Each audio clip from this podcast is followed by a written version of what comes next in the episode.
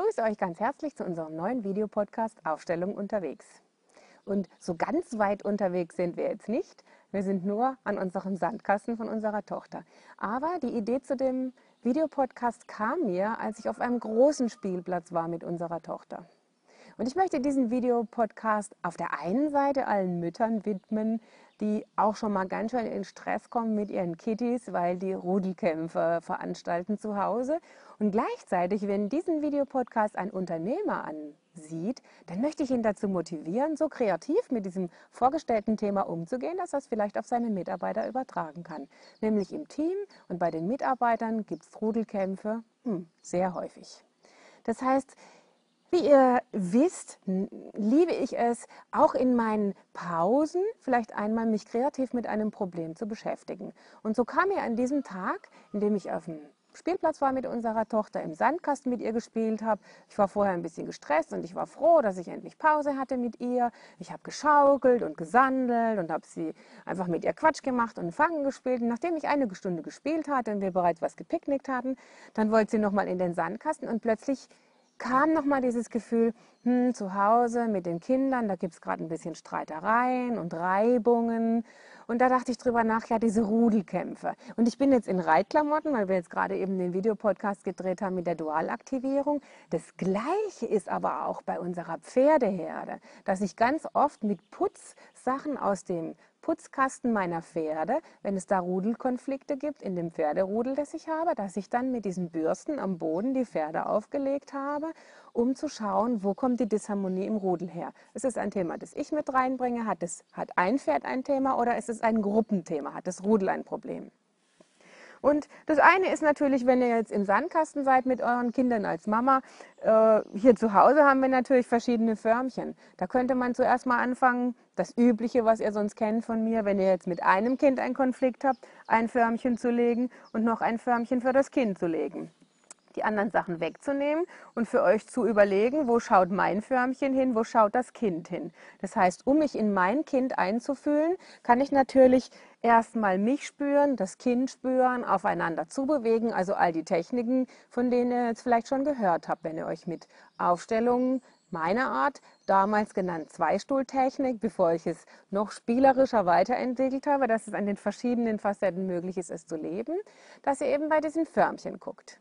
Wenn ihr aber sehr spontan im Spielplatz seid und keine Förmchen dabei habt, dann habe ich hier so ein Holzästchen in der Hand. Das heißt, so habe ich es nämlich auch auf dem Spielplatz gemacht. Ich bin relativ spontan nach dem Einkaufen mit meiner Tochter auf den Spielplatz gegangen, weil ich gemerkt habe, ich brauche jetzt Entspannung. Und dann hatten wir natürlich im Auto keine Sandkastenförmchen und alles perfekt ausgestattet dabei. So eine tolle Mutter bin ich nicht, sondern wir haben einfach so Kuchen gebacken mit den Händen. Das heißt, wenn ihr keine Förmchen habt, ihr habt aber das Gefühl, ihr seid da beim Spielen und wollt irgendein Thema klären, dann könnt ihr einfach so kleine Aststückchen abbrechen. Und wenn ihr so kleine Stückchen in der Hand habt, wenn ihr die hinlegt, dann seht ihr ja, wo ist die Blickrichtung. Das heißt, ich hatte mich damals hingestellt, habe eine Position für mich gefunden, eine Position für Willi gefunden und ich habe unsere drei Kinder, die jetzt bei uns liegen, der Tobi, ähm, die Annika und die Marijanne hingelegt und habe mal so geschaut, wo stehen denn die Kinder, wo schauen die hin? Und wie geht's denen? Das heißt, wenn ihr jetzt auf die verschiedenen Stöckchen mit dem Finger drauf fühlt und schaut, wohin gucken die, dann ist natürlich diese übliche Technik der Ausstellung, draufgehen und wohin, fühlen, wohin schaut das Stöckchen und letztlich dann erstmal von oben herab auch schauen, wo liegen denn die Teile. Ihr seht ja jetzt, die Kinder stehen sehr unterschiedlich. Das würde jetzt eben ein eher chaotisches Bild zwischen den Kindern ausdrücken. Ich kann jetzt die Aufstellung von damals nicht rekonstruieren, möchte auch nicht hier was über die Kinder sagen, ohne das mit ihnen besprochen zu haben. Aber um euch einfach so von dieser Technik mal eine Idee zu geben, wie es möglich ist, in einem ganz besonderen, entspannten Rahmen sich über Dinge Gedanken zu machen. Und ich weiß einfach von einigen Müttern, die verschiedene Kinder haben, von verschiedenen Vätern auch haben, die alleinerziehend sind, aber auch von ganz normalen Familien eben, ein Ehepaar mit mehreren Kindern, dass es immer wieder dazu kommt, dass Streit unter den Kindern ist, dass ein Kind plötzlich das Gefühl hat oder den Vorwurf macht, ja, den anderen hast du viel lieber für mich, der wird der hat Vorteile, ich krieg nie Geschenke, der darf sich immer aussuchen, was er will, der bekommt mehr Klamotten, der darf mehr Süßes essen, der darf länger Fernseh gucken, der darf länger wegbleiben. Da gibt es natürlich schnell sehr viel Vorwürfe in einer Familie. In Patchwork-Familien kommen natürlich ganz besondere Facetten dazu. Da möchte ich jetzt einfach in der nächsten Zeit auch einiges darüber reden und berichten.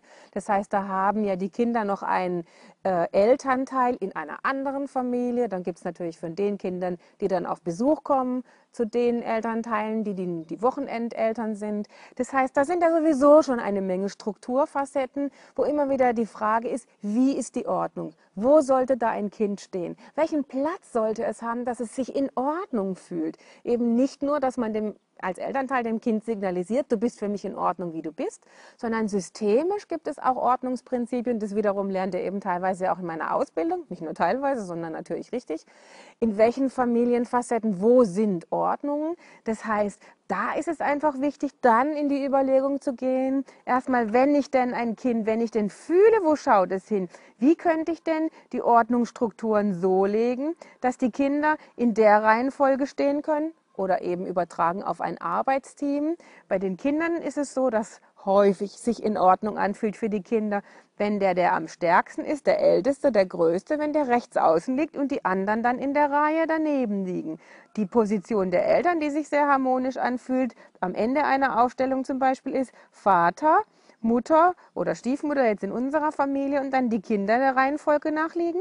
Das heißt, rechts steht der Stärkste, und es wird nach außen hin geschaut, vielleicht auf eine gemeinsame Zukunft. Wie wollen wir unser Familienleben gestalten? Eine andere heile Position, Endposition kann zum Beispiel sein, wenn der Vater rechts liegt, die Mutter links liegt und gegenüber von den Kindern. Genauso kann natürlich sein, wenn die Familie alleinerziehend ist, dass Mutter oder Vater auf die Kinder schaut, die so liegen können. Das heißt, was brauchen die Kinder, dass sie in Ordnungsstrukturen kommen? Müssen sie gesehen werden. In meinem Fall hilft natürlich immer wieder die Frage, welche homöopathische Medikation würde ihnen gut tun? Kann sie da was unterstützen? Haben sie Entwicklungsstörungen in sich? Ist es, dass die Pubertät einfach durcheinander reinbringt? Oder ist es so, dass äh, durch außenstehende Elternteile, wie es bei uns einfach ist, durcheinander kommt, ist was mit den Großeltern, ganz klar. Verschiedene Großeltern können krank werden, können sterben. Auch da kann sein, dass die Kinder plötzlich aufgrund einer neuen Außensituation sich mit Großeltern, Urgroßeltern systemisch solidarisieren. Das heißt, sie zeigen plötzlich systemische Strukturprobleme, die sie vorher noch nicht gesehen haben oder nicht symbolis symbolisiert haben, symbolisch ausgedrückt haben. Es kann zum Beispiel sein, dass ein Kind vielleicht epileptische Anfälle bekommt, das beim Urgroßvater, beim Großvater vielleicht war. Es hat aber bis heute keine epileptischen Zeichen gehabt. Wenn da in der Familie sich was bewegt, können solche Krankheitszeichen auftauchen, weil das Kind sich wünscht, dass die Ursprünge der Familie, die da nicht heil sind, geheilt werden, dass man diese erkennt. So habe ich in anderen Podcasts auf vielen Veröffentlichungen von mir darauf hingewiesen, dass Kinder eben auch drei Ebenen haben, die systemische Ebene, die emotionale eigene Ebene und die spirituelle Ebene. Das heißt, was bringen die Kinder als Seele mit? Das heißt, braucht es da Reinkarnationsaspekte? Da gibt es ja bei uns die Fortbildungsmodule, Aufstellungen über Reinkarnationen, Aufstellungen mit Kindern, da erkläre ich das sehr, sehr intensiv in diesem Ausbildungsmodul. Aber an diesen Stellen, wenn ihr jetzt nur die Videopodcasts schaut, das heißt nur, soll es ja einfach die Möglichkeit schenken, Ideen in euch möglich zu machen, dass ihr einmal über das, was ich eben auch in der Dualaktivierung erzählt habe, über eure Linkshirnhälfte, was ihr bisher gedacht habt, nämlich meine Kinder sind faul, sie räumen das Zimmer nicht auf, über das hinaus vielleicht einmal zu verstehen, sie sind nicht auf einem guten Platz und deswegen, wenn sie keine innere Ordnung haben, dann ist die äußere Ordnung ein Zimmer, das total im Chaos ist, wo die verschimmelte Pizza auf dem Tisch liegt, dass das äußere Unordentliche eine innere Unordnung hat. Und ich wünsche euch insofern von diesen Aufstellungen unterwegs, wie kreative Ideen, Spaß, Freude, euch entweder euren Kindern, euren Mitarbeitern, euren Angestellten, mit wem auch immer ihr im Rudel lebt oder wenn ihr Tiere habt, die im Rudel leben, diesen euch zu öffnen und Strukturen zu finden, dass die Wesen, die bei euch sind, sich wohlfühlen, einen guten Platz haben.